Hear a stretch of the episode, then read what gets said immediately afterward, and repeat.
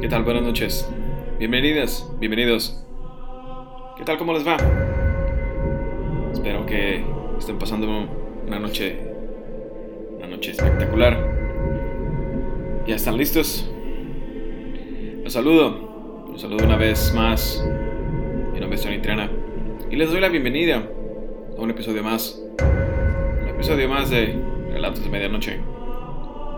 Vamos a tener un, relato relato personal, algo que me sucedió a mí. También estaremos estaremos con un relato sobre el trenazo que sucedió en Saltillo en 1972. Y por ahí también tendremos una, una leyenda corta. Y bienvenidos, bienvenidos a este nuevo episodio. Esperando que pasen otra noche escalofriante. Vaya corriendo. Vaya y traiga palomitas, papitas o cualquier cualquier snack de su preferencia. Vaya por su esposa, vaya por sus hijos, vaya por su novia, su novio o cualquier persona que tenga cerca de usted. Apague la luz. Siéntese Póngase cómodo y disfrute. Disfrute de los siguientes, los siguientes relatos. Relatos de medianoche. Y esta noche comenzamos con, con la plática. La plática que muchas veces tenemos con personas que tenemos en el trabajo, en, al lado y platicamos diariamente con ellos a veces no, no, lo comentamos porque te, te pueden decir, estás loco, ¿de qué hablas?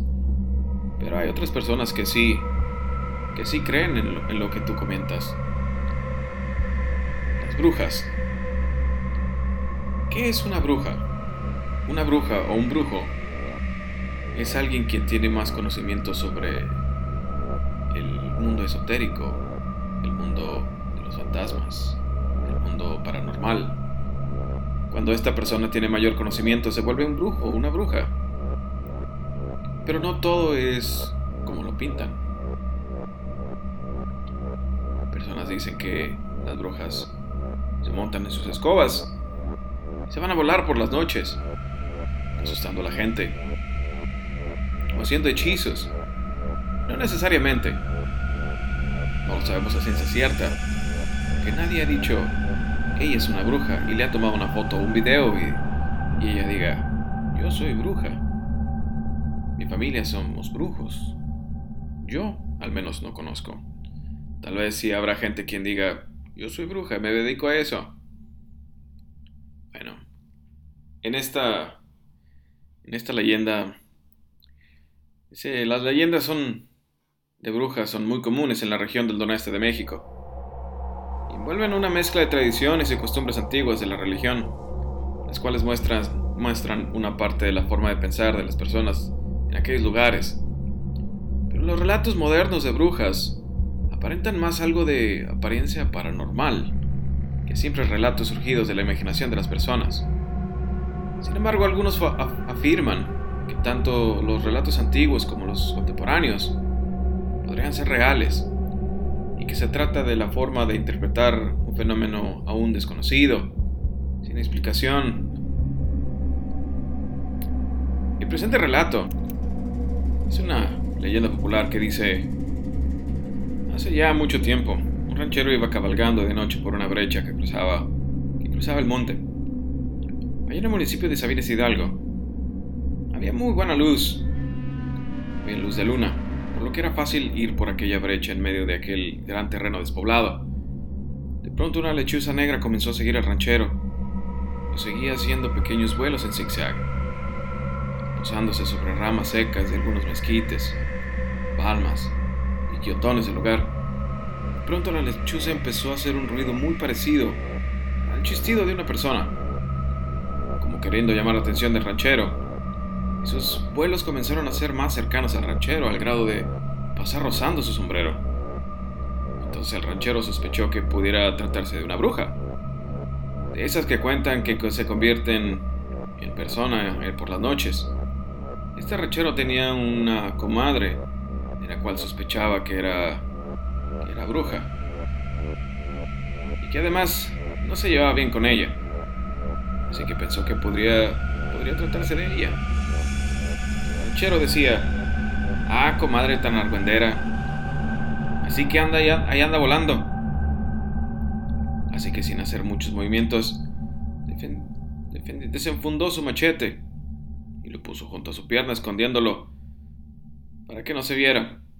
Pero el mango lo agarró al revés para poder golpearla con el filo hacia arriba.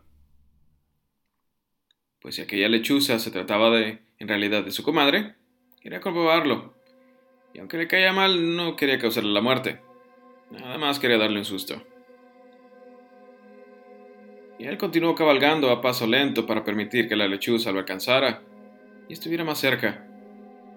en uno de esos vuelos, que pasó rozando su sombrero, le lanzó muy fuerte un golpe y la derribó. Fue a caer entre los matorrales.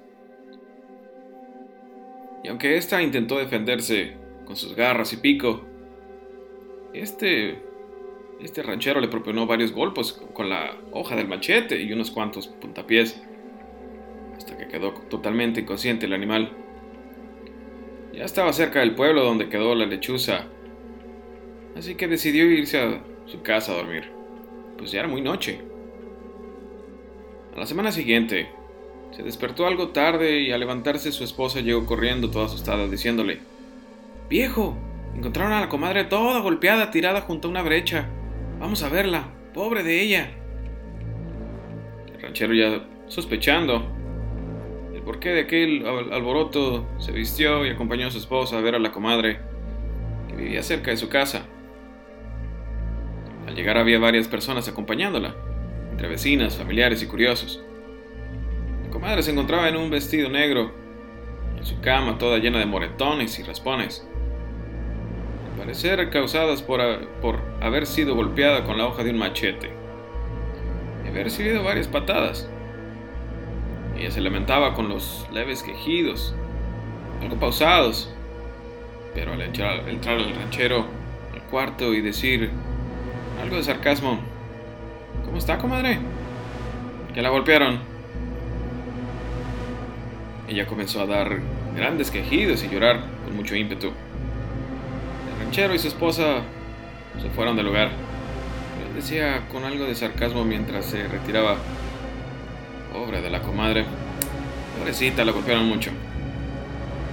Lloraba y se quejaba más al escuchar estas palabras. Algunos meses después, la comadre del rancho falleció de causas desconocidas. Es una leyenda popular de acá del, noreste del país. Y es la primera parte, la primera parte de este, este episodio de Relatos de Medianoche. Continuamos. Continuamos con con el relato de del trenazo. Fue este accidente que sucedió en la ciudad de Saltillo un 5 de octubre de 1972. A las 7 de la noche, alrededor de 2.000 pasajeros regresaban de la procesión de, desde Real de 14. Ellos se juntaban y subían al tren y se iban a Real de 14 a festejar a, a San, San Francisco de Asís. El día 5, cuando el tren ya venía de regreso, el tren debería haber, haber hecho varias paradas las cuales solamente hizo una. Él solamente se detuvo en Estación Venegas. Se debe haber detenido también en Estación Carneros, en la, Encantada, en la Costura. De ninguna de ellas se detuvo. Cuando iba a detenerse en Estación Venegas, comentan testigos que un hombre se acercó con una camisa blanca otros dicen que con una camisa azul celeste. Se acercó a los pasajeros y les decía, no se suban, no se suban al tren, porque ese tren no va a llegar a Saltillo. No se suban. La gente, la gente no hizo caso y se subieron al tren. Se suben en, la estación Vanegas. Después el tren empezó a avanzar, pero ya presentaba, ya presentaba algunos problemas, ya que comentan testigos de este accidente que ya venía tironeando, que se sentía que, que tironeaba el tren. Este tren, este tren no llegaría a Saltillo. La gente ignorando lo que había dicho el, el hombre abordó, abordó el tren. El tren empezó a caminar. El tren era, era movido por dos máquinas locomotoras, la 8405 y 8404, en el cual venían, según dice la gente, testigos y cifras que se cuentan. Eran 22 vagones cuales tenían capacidad cada uno de 82 pasajeros sentados, pero todos los vagones llevaban con sobrecupo, ya que se dice que venían 2.000 personas en el tren. A las 11.07 de la noche, 7 kilómetros de Saltillo, el tren alcanzó una velocidad de 120 kilómetros por hora, lo que ocasionó el descarrilamiento de, los, de 10 de los 22 vagones según cifras oficiales, la PGR reportó 1.200 lesionados y 234 muertos. Sin embargo, el Sindicato de Trabajadores Ferrocarrileros señaló una cifra de más de 1.200 muertos. Les tomó días, días enteros, remover los escombros de estos vagones completamente retorcidos, se dice que no fueron 10, sino 22. Todos los vagones se descarrilaron y los únicos que fueron más, más afectados fueron del segundo en adelante de los vagones. El primer vagón no fue tan afectado ya que ese vagón se fue de lado y quedó casi intacto. Muchos de los vagones quedaron completamente deshechos y tres de estos mismos se empezaron a incendiar. Nos podemos imaginar la magnitud de este choque, de este descarrilamiento. Pero en verdad, hasta que ven las, las fotografías, se pueden dar cuenta de lo que en realidad fue. Ahora, este accidente sucedió hace muchos años. Según lo que yo he visto, lo que la gente me ha comentado, lo que la gente ha, eh, visto o ha escuchado, a mí me comentaron un día que uno de los maquinistas que pasa por ahí seguido dice que muchas veces en la noche ve gente pasar y él él ya sabe qué es lo que está sucediendo, ya sabe que es por el lugar donde fue el accidente y no le presta mucha atención. Pero cuando le ha tocado ir con alguna otra persona que no sabe, les dice, oye, espera, espérate con cuidado, te los vas a llevar. Él ya sabe que no. Mucha gente ha visitado el lugar esperando tomar alguna fotografía o grabar algún sonido pero personas que vivían ahí cerca cuentan que se cambiaron de casa porque era demasiado el era demasiado el, molestar de la, de la, gente y digo el molestar de la gente porque ellos pensaban que la gente iba a tocarle las puertas como pidiendo algo pero otros cuentan que que eran estas personas que se quedaron atrapadas los vagones. ya que se dice que mucha gente, mucha gente se quedó atorada en los vagones y no los pudieron sacar, ya que, como les comento, fueron días y días enteros para remover escombros. No se tenía la tecnología para, para rescatarlos. Y la gente dice que sepultaron completamente un par de vagones con personas aún dentro. Lo que a mí me han comentado personalmente, personas a las que le tengo la confianza, me han dicho que cuando han ido, no se siente miedo, no estás con un miedo de que alguien te vaya a asustar o que algo vaya a saber. Más que todo es un sentimiento de tristeza, de desolación. Sientes mucha tristeza en el pecho. Sientes como, como si alguien estuviera al lado tuyo y, y esta persona estuviera llorando y tú tienes ganas de abrazarlo y decirle, tranquilo, vas a estar bien. Que ese es el sentimiento que, que te inunda al estar en este, en este lugar. Yo me puedo imaginar toda esa tristeza que se, se quedó atorada por toda esa muerte, todas esas personas que, que fallecieron ahí, que muchas no saben que han fallecido se quedaron atorados. Yo personalmente no he ido a este lugar, pero es un lugar al que me gustaría ir. Es un lugar que me gustaría ir para, para constatar estos sentimientos y estas situaciones. También me comentan que se siente, se siente frío, se, se siente un lugar muy, muy diferente. A pesar de que está a las afueras de Saltillo, es un lugar muy callado, en el cual se llegan a escuchar voces, sollozos, o incluso gente que llora. Pero no todos los días, y no cualquier hora.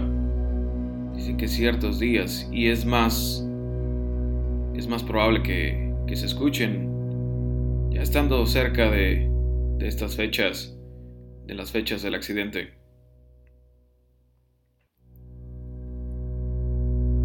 Esto es lo que la gente la gente platica, lo que la gente dice que se experimenta en este lugar, cerca del puente Moreno, a las afueras de Saltillo. Continuemos, continuemos con más relatos. Este relato este relato es personal. Me sucedió a mí. Sucedió hace unos años. Yo soy originario de la ciudad de Piedras Negras, Coahuila. Ahí viví alrededor de 22 años. Tengo muchos amigos en esta ciudad, muy buenos amigos. Pero una vez yo vivía solo hermanos y, y mi mamá vivían en la ciudad de Saltillo. En ese entonces vivía solo y tenía un Chevy. Este Chevy era un vehículo gris, dos puertas. Recuerdo que traía un estéreo, era muy potente, pero escuchaba muy bien. Y a mí siempre me ha gustado, siempre me ha gustado mucho la carretera desde muy pequeño cuando íbamos de vacaciones de la ciudad de Piedras Negras a Saltillo. Íbamos en camión y también nos tocó ir una vez en, tren. Pero mi memoria, mi memoria más, más palpable era una vez que fuimos de la ciudad de Piedras Negras a la ciudad de Saltillo. Y en la altura de la muralla, ya les había platicado, de esta carretera era una carretera muy, muy sinuosa y peligrosa. Recuerdo haber visto cómo, cómo un chofer manejaba. Eh, manejaba feliz con su música y era de noche. él manejaba feliz. A mí se me quedó muy grabado y dije, hmm, interesante. Años después, cuando aprendí a manejar, me tocó manejar muchas veces de la ciudad de Piedras Negras a San Buenaventura, de San Buenaventura a Saltillo, San Buenaventura a Saltillo, Monterrey. Muchas veces me tocó manejar. Y le agarré este gusto a manejar en la carretera. Cuando yo vivía y tenía en ah, ah, ah, Y un buen día traía un poco de dinero y estaba un poco triste, un poco, me sentí un poco eh, solo. Estaba, estaba en mi casa y dije, pues, ¿qué estoy haciendo aquí? Voy a darme la vuelta. Doy la vuelta, voy por unos tacos. Eh, en la avenida Emilio Carranza, en Piedras Negras, ahí enfrente de la, de la escuela Ignacio Manuel Altamirano. Hay unos tacos muy populares que, yo y mi hermano solíamos ir muy seguido. Dije, voy a pasar por ahí, por unos tacos, doy una vuelta me regreso más noche. Esto, esto eran las 11 de la noche. No es una hora normal para salir a dar solamente una vuelta. Pero para mí se estaba haciendo costumbre. Dije, pues bueno, vayamos por los tacos. Me subí a mi carro, encendí el estéreo. En la ciudad de Piedras Negras se escucha una estación de radio Eagle Pass, en la cual pasan música de los 80s, de los 90s, incluso a veces de los 70s, que es mi música favorita. Entonces yo era feliz escuchando esa, esa estación de radio. Puse el 92.7 y me puse a escuchar estos éxitos. Y yo me dirigí a comprar los tacos, llegué, los compré y me puse a manejar. Pero escuchando música y comiendo, se me fue el tiempo. Y seguí manejando y seguí manejando y seguí manejando. Hasta darme cuenta que estaba a punto de, de salir de la ciudad de Sabinas, Coahuila. Yo estaba tan enfocado en, en, lo que traía yo en la cabeza que no me di cuenta que seguía manejando, iba casi en piloto automático. Eh, con mis precauciones, obviamente, iba manejando bien. Pero cuando vi que iba saliendo de la ciudad de, Sabinas, dije, ay, ya me pasé. dije, a ver cuánto dinero traigo. Ok. Entonces decidí que llegaría hasta la ciudad de Monclova. Pondría más gasolina y me regresaría. Cuando llegué a la ciudad de Monclova, en la ciudad de Monclova en la entrada, hay un muy, muy peculiar anuncio enorme de cerveza. Muy, muy grande. Ya, ya llegué. Pasé por ahí, me detuve en la primera gasolinera, cargué gasolina. En ese entonces el tanque de gasolina se llenaba con 380 pesos. Lo llené y cerca de esta gasolinera había otros sacos y dije, bueno, vamos a comprar otros sacos. Al momento de comprar mis tacos, subí al carro y comencé mi, mi regreso. Pero al momento de pasar por hermanas, las personas que han pasado por ahí se dan cuenta o saben, es un tramo muy oscuro. Y yo tenía mis tacos, tenía el asiento del, copiloto. Normalmente no, no hubiera distraído mi vista de la carretera, pero por un segundo volteé a ver el asiento para ver dónde, dónde estaban los tacos, para tomar uno. Regreso mi mirada a la carretera y, y claramente vi que una, una señora iba a empezar a cruzar la calle que es carretera. Pero esta carretera pasa en medio de la, de, este pequeño pueblo, de este pequeño poblado. Y sin, sin pensarlo, puse el pie en el freno y empecé a frenar. Y en un parpadeo ya no había nadie. Y fue más el susto de pensar que me iba a llevar a alguien de encuentro, que iba a atropellar a alguien, que el hecho que la persona había desaparecido, que en ese momento no, no le puse mucha, no le puse mucha importancia. Tal vez del susto no, no me di cuenta. Pero me detuve. Yo creo que avancé unos 10 metros. Me detuve completamente y puse las intermitentes. Me bajé del vehículo y volteé a ver a todos lados y no había absolutamente nadie. Solamente había un, un par de personas eh, haciendo una carne asada que se acercaron a, a preguntar que si estaba bien. Y me dice una de las dos personas, ¿estás bien, chavo? Dije, sí, sí, estoy bien. Y la otra persona me dice, la persona que estaba al lado de él me dice, ¿Te asustaron o qué? Digo, ¿cómo?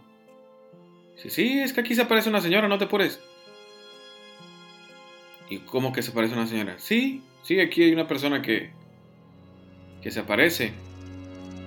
Intenta cruzar la carretera y se la vive asustando a la gente que va pasando por aquí a esta hora. ¿Ya es medio tarde, no? Dije, sí, es que voy de regreso para, para Piedras. Ah, muy bien. Ándale, pues ya, ya te asustaron. Y se despidieron y se fueron, se regresaron a sus casas. A la casa que estaban en, la que estaban haciendo festejo, no sé qué, sería. Yo un poco asustado y más todavía con el nerviosismo del, del casi accidente o el casi incidente que me sucedió.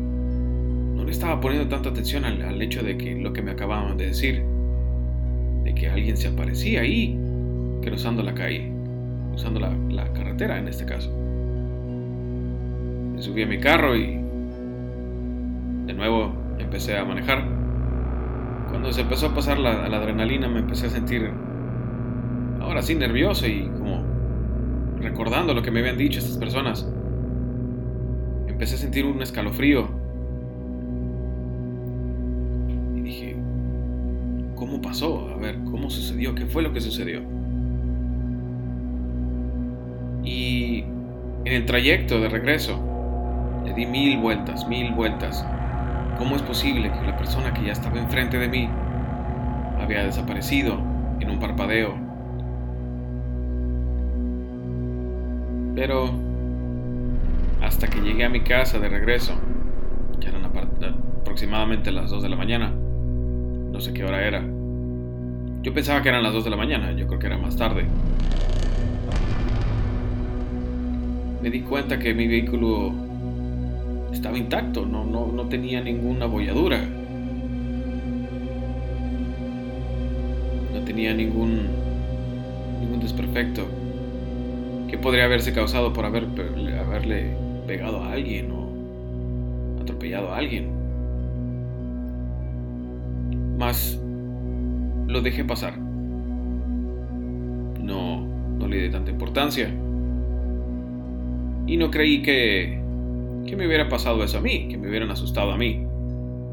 Más ya me habían sucedido ciertas cosas extrañas, entonces no me extrañaba. Tiempo después conocí a una persona que era de ahí, de la ciudad de Moclova, y le pregunté, oye, ¿es cierto que se aparece alguien aquí? Dice, uy, sí. Y ha causado muchísimos este, accidentes. Pero no, no aparece ahí cerca, así, dentro de, hermanas. Dicen que se aparece antes o después del poblado. Esto, ese es mi, mi pequeño relato del día de hoy. Pero, continuando un poco de la plática de carreteras, a mí me tocó muchas veces viajar en camión y viajaba de noche. Y la primera vez que lo hice de noche yo solo, tuve la oportunidad de platicar con uno de los choferes, que me dio la oportunidad de sentarme al lado de él, que tienen un, asiento, un asiento especial para, para el acompañante, que mucho tiempo estuvo prohibido porque se distraían. Pude platicar con él y me dijo, me dijo que muchas veces sucedían esas cosas, que, que a él le tocó ver una mujer al lado del camino, que le tocó ver cómo muchas sombras pequeñas corrían a través a través de arbustos y pasaban la carretera y se escondían del otro lado de la carretera. Que los ha visto muchas veces. Entonces, cuando tenía la oportunidad, viajaba de noche, pedía los asientos entre el 1, 2, 3, 4, 5, 6, que son los que están cerca del, de la cabina de donde va el chofer. Y a veces me levantaba y le preguntaba si me podía sentar ahí con él. Y eh, de 10 veces que viajé, 9, me dije, 9 veces me dijeron que sí, que me sentara ahí con él. Y me senté una vez, un chofer de ómnibus de México, recuerdo, que me, que me platicaba que, que a él le tocó una vez presenciar cómo, cómo una persona llegó a un, a una cachimba, así dijo. La cachimba es un paradero, pero así les decía, así le dijo él, así lo llamó él Dice que antes de él ser chofer de autobús, fue trailero. pasó muchísimos años en la carretera. Estando en la carretera, dice, ves una infinidad de cosas. Recuerdo que su plática fue que una vez que iba de la ciudad de la ciudad de Saltillo iba hacia la ciudad de Durango pasó por Parras de la Fuente, y pasó Torreón, pasó Lerdo, toda esa región. Así que no recuerda bien qué parte después de, de haber pasado Gómez Palacio y Lerdo, una parte de la carretera llegó a cargar gasolina. Bueno, diésel en este en este caso. Pero él dijo, yo llegué, cargué, cargué combustible, me metí a la tienda, compró algunas cosas de comida y le pregunté, dije, se paró en, un, una tienda de conveniencia de estas que hay aquí en todos lados. Dice, no, no, no, esto fue en 1970. Ya, no, pues ya tiene bastantes años. Dice, sí, en muchas de esas partes Muchos de esos lugares ya no existen. Dice que al llegar a este lugar, se bajó, compró sus cosas. Pero este lugar tenía un, una especie como de restaurante pequeño en el que podías detenerte a comer. Incluso tenía unos cuartos para las personas que estaban cansadas. Él decidió, decidió no, no quedarse a dormir, pero sí decidió comprar algo de comida. Mientras él esperaba la comida, había unas cuantas personas ahí comiendo y bebiendo café. Pero dice que todos tenían un, un aspecto un poco extraño. Dos de estos hombres que estaban cerca de él se veían muy pálidos, se veían como cansados. Y les dijo, ¿a dónde van? Y uno de los hombres le, contestó, vamos a Cuauhtémoc, Chihuahua. Ah, muy bien. No, pues todavía les falta bastante. Sí, nos falta, nos falta mucho. Y que uno de los dos le, le contesta, ¿tú hacia dónde vas? Y el momento de querer contestar, llegó el mesero y le dijo, aquí está su comida. Él toma su comida, le da dinero al mesero y solamente les deseó buen viaje a estos dos personajes que estaban sentados comiendo. Ellos le contestaron lo mismo, buen viaje. Subió su, camión y siguió manejando. Dice que siguió manejando y al momento de llegar a la ciudad de Durango, se acordó de estas personas. Qué raro, qué raro se veían estas personas, quién sabe. Se veían como, como cansados, como enfermos. Dice que al llegar a la ciudad dejó, dejó su caja que tenía de encargo, cumplió con su deber y de regreso, de regreso iba, iba a regresar a la ciudad de Torreón con otra carga. Fue a recoger la carga, fue al patio en el que estaba esta caja, la engancha, dice que ya regresando, venía pensando, ah, la comida del otro día estaba muy buena. Voy a tenerme. Voy a pararme ahí, voy a comprar otra vez y a ver si veo a estas personas. Ya estando cerca del lugar en donde, se había detenido, empezó a reducir la velocidad para ir viendo dónde estaba, para ir ubicando el lugar pero no lo veía y no lo veía y no lo veía y no lo veía. ¿Dónde está y dónde está y dónde está? Dice que redujo tanto la velocidad que tuvo que salirse del camino porque los carros se estaban acomodando, ya estaban atrás de él, ya lo estaban esperando para poder rebasar. Pensaban que había tenido algún desperfecto y los carros ya estaban desesperados para, para, rebasarlo.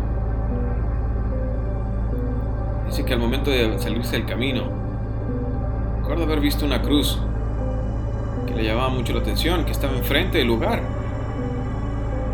Al momento de voltear hacia el otro lado de la carretera, solamente había un cuarto, todo maltrecho y deshecho, paredes destruidas y un par de carros abandonados. Dice, no puede ser cierto, si yo vine, ¿este es el lugar? No creo que sea el lugar pues ayer vine, hace unos días, hace un par de días vino. Él trataba de convencerse que, que no era ese lugar. Sin embargo, le dio un poco de miedo, dice. Se subió de nuevo a su, camión y mejor decidió irse. Al momento de irse, se quedó pensando, dijo, ¿y dónde estará? lo voy a seguir buscando. Él siguió, siguió su camino y fue poniendo atención todo el camino hasta la ciudad de Torreón y, nunca, nunca vio ese lugar donde se había detenido a comprar comida, en el cual vio a estas personas de aspecto, de aspecto, aspecto extraño. Y dice que al momento de llegar a la ciudad de Torreón, le preguntó a varios conocidos, a varias personas que trabajaban con él. Oye, ¿tú viste a tal lugar así, así, así? No, nunca lo he visto. Las cuatro personas a las que le preguntó No sabían de qué hablaba. No sabían de qué lugar, de qué lugar estaba hablando. Nunca lo, nunca lo volvió a ver el lugar. Dice que volvió a pasar un par de veces por esa zona jamás lo vio. Esta es una de las historias que, que estos choferes me, me contaron, que a través del tiempo les iré contando en estos relatos, relatos de medianoche. Y pues bueno, llegamos al fin de este, de este quinto episodio, agradeciéndoles su atención y deseándoles que hayan tenido una espeluznante noche. Y deseándoles una noche, una noche escalofriante. Hasta luego.